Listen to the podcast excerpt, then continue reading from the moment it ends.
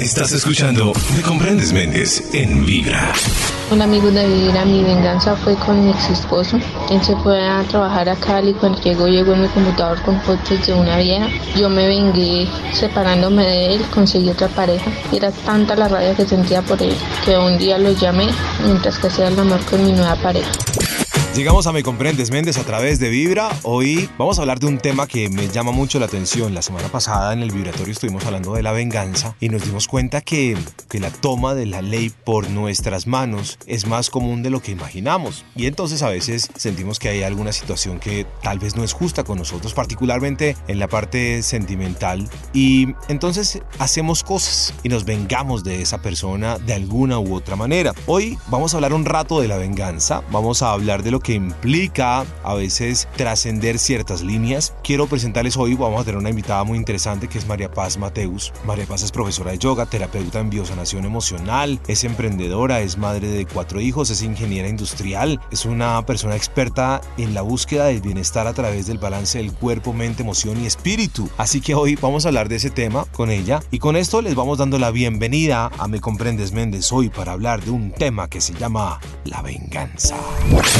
A lo largo del programa estaremos escuchando algunas historias de mensajitos que nos han dejado nuestros oyentes, de pequeñas o ciertas historias de venganza que vamos cobrando porque creemos que de alguna manera a veces nos sentimos tan ofendidos que tenemos casi que el derecho de ir a vengarnos. Aquí no vamos a juzgar a nadie, sencillamente vamos a explorar lo que significa la venganza y por eso, como les hablaba hace un rato, hoy estamos con María Paz Mateus. A María Paz le doy la bienvenida, me comprendes Méndez y quiero para comenzar preguntarle a María Paz algo que a mí me parece que es importante y en primer lugar pues por supuesto preguntarle y es María Paz, ¿tú crees que existen unas leyes que no son terrenales, que pertenecen al universo, que son unas leyes que no están escritas, pero que son unas líneas que están como digo aquí en el universo que a veces traspasamos y empezamos a irrespetar una serie de leyes que tiene el universo que como digo no están escritas, no se ven, pero que al hacerlo estamos de pronto cargándonos algo estamos eh, trayéndonos un karma. Existen unas leyes del universo que si las quebrantamos nos traen una serie de consecuencias que físicamente no vemos, pero que algún día se van a manifestar. Eso es lo que yo creo que debo preguntarle de entrada a María Paz, a quien además le doy la bienvenida, me comprendes, Méndez María Paz. Hola, pues yo creo que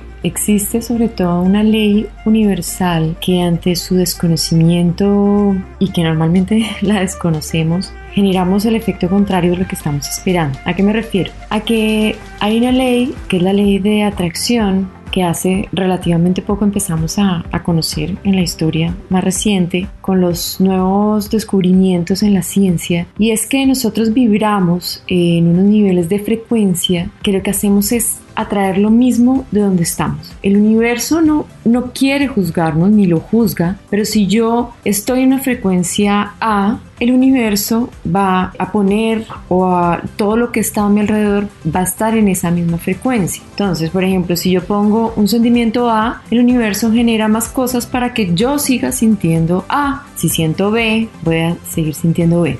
Entonces, ante ese desconocimiento, muchas veces nosotros cuando tenemos un sentimiento al que llamamos negativo, queremos generar un cambio para poder sentir positivo. Resulta que ese desconocimiento eh, lo que nos trae es todo lo contrario. Si yo siento rabia, si siento dolor, voy a generar más cosas que me den más rabia y más dolor. Igualmente que si lo hago con el agradecimiento, si yo me siento agradecido, voy a sentirme, eh, va a traer más cosas que, de las cuales me voy a sentir agradecido. Hola amigos de Vibra, yo también fui una loca compulsiva por quererme vengar. El tipo me terminó y resulta que duramos un año después de terminados, que en ese año seguíamos viéndonos, seguían eh, habiendo encuentros sexuales. Durante ese año él consiguió otra persona con la cual duró ocho meses. Cuando yo me enteré, lo que hice fue una fecha muy especial, que eran mis cumpleaños. Nos vimos, pasó de todo y luego provoqué una conversación en donde él me dijera que le había pasado muy rico, que como conmigo no la pasaba con nadie más eh, y todo se lo envió a la novia.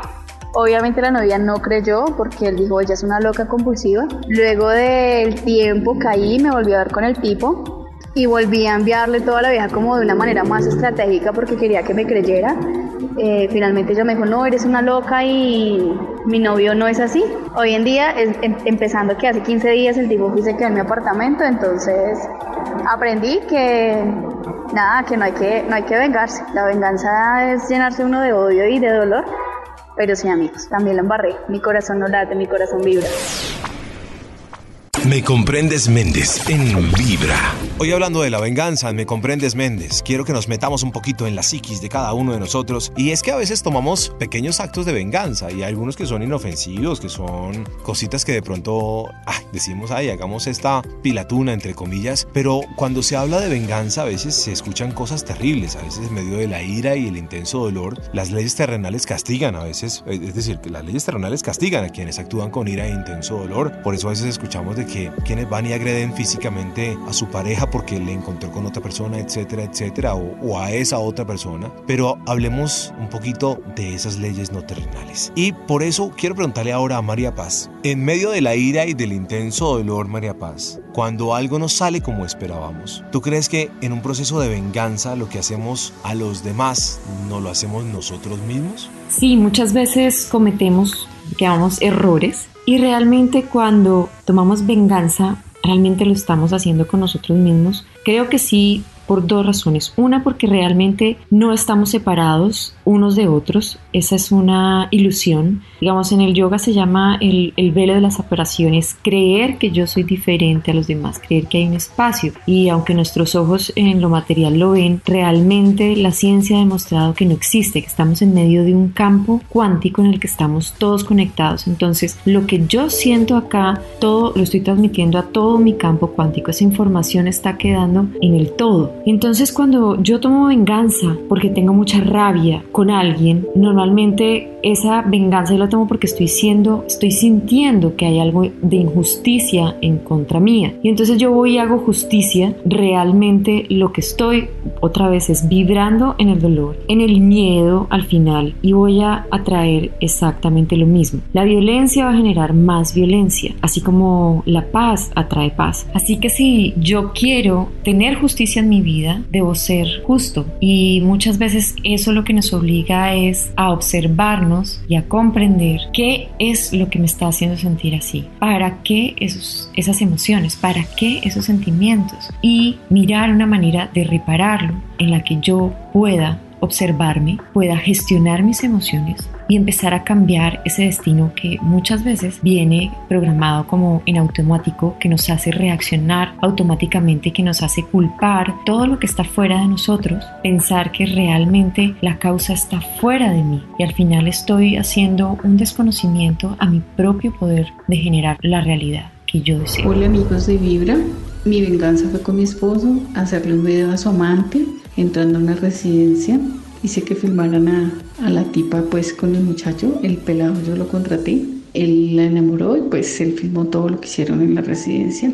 Eso se lo dejé como regalito encima de la mesa con una nota que decía de mí para ti con mucho amor después de que ya me fui le dije eso. Esa fue la forma como él se enteró que yo sabía y fue mi venganza. Mi corazón de no late, mi corazón vibra. Me comprendes Méndez en Vibra.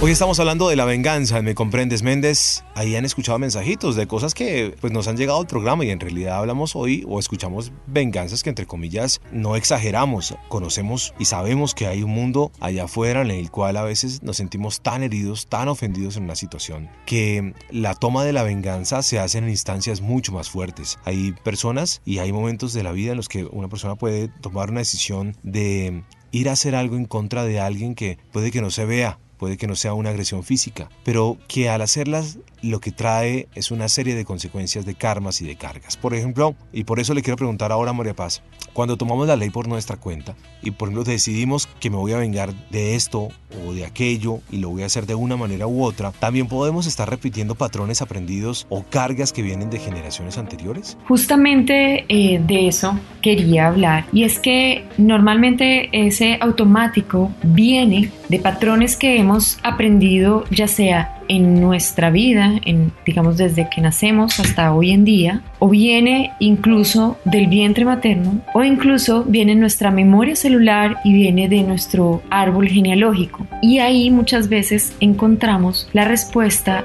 al por qué nosotros generamos y vivimos las mismas experiencias repetidamente? ¿Por qué si hay violencia eh, de pareja en mi vida y así es la, la vida de mis padres y así fue la de mis abuelos? Entonces empiezo a comprender un patrón que traigo y que vuelvo a generar exactamente lo mismo. Pero no se trata de que lo vivimos como una condena, sino que son patrones, son emociones que vienen para ser reparadas, para que alguien en nuestro árbol repare esa situación, ese, ese dolor que se causó. Entonces, por ejemplo, eh, si yo tengo unos padres que fueron maltratadores, normalmente yo voy a ir a veces a maltratar a mis hijos o a sobreprotegerlos, que es el mismo programa de otra manera, pero que genera las mismas situaciones a nivel personal que tiene que ver, por ejemplo, con temas de autoestima baja. Tanto el niño que tiene padres, digamos, abusadores, así como sobreprotectores, va a tener sentimientos, va a tener una autoestima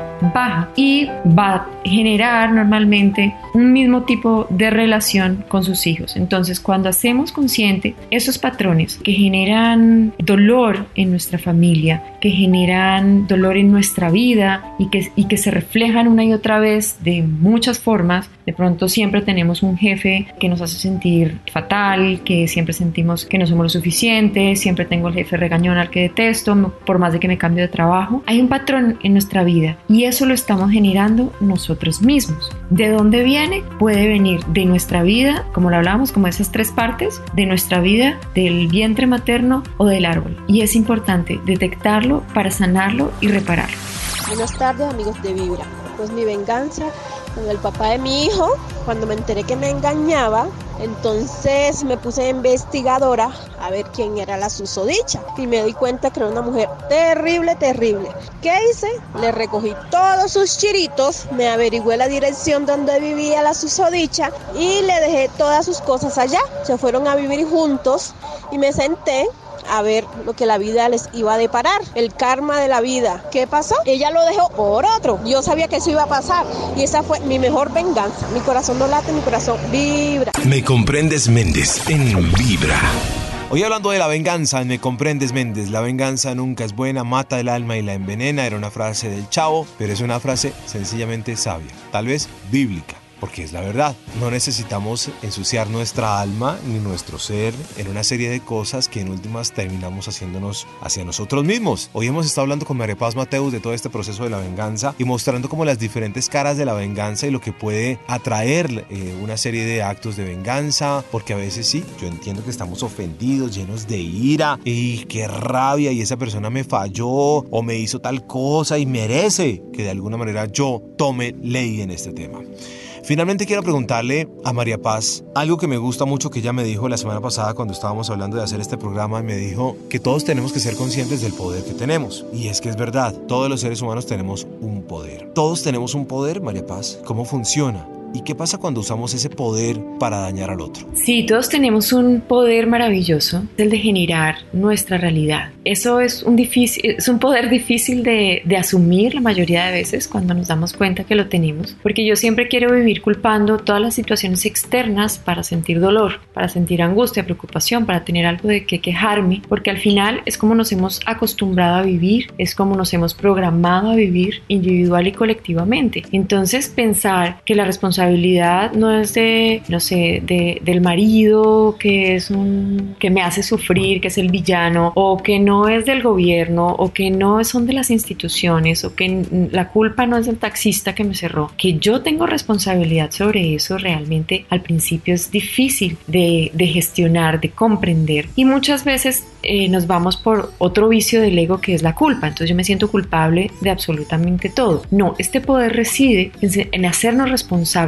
a partir de qué? De la comprensión de que mi eh, inconsciente es quien, eh, digamos, e, ese inconsciente lleno de creencias y de expectativas es lo que genera mi mundo alrededor. Eso se demuestra también desde la física cuántica como el observador es que es quien genera el movimiento de las partículas, es quien genera cómo se organiza el mundo. Entonces, ¿por qué el mundo no funciona como yo quiero? Se supone, se, se supone que yo tengo ese poder, porque como, como les decía, ese poder está más a nivel inconsciente que a nivel consciente. Pero para poderlo reclamar tenemos que hacernos conscientes de ese poder. ¿A partir de qué? A partir de conectarnos con nosotros mismos, comprender qué sentimos, qué pensamos, cuál es nuestro diálogo interno permanente que genera que la realidad sea así. Muchas veces decimos, ay, es que a mí me... Claro, es que eh, si yo estoy en la frecuencia, por ejemplo, de que todos los hombres son iguales y que nos hacen sufrir y todo, todas mis amigas, mis vecinas, todo el mundo va a tener el marido, el novio que la hace sufrir y es que todos los hombres son iguales porque estamos en la misma frecuencia. Entonces, si yo en esa frecuencia, yo vuelvo es una creencia y esa creencia va a hacer que mi mundo sea así. Si yo quiero cambiar esa sensación y quiero tener una pareja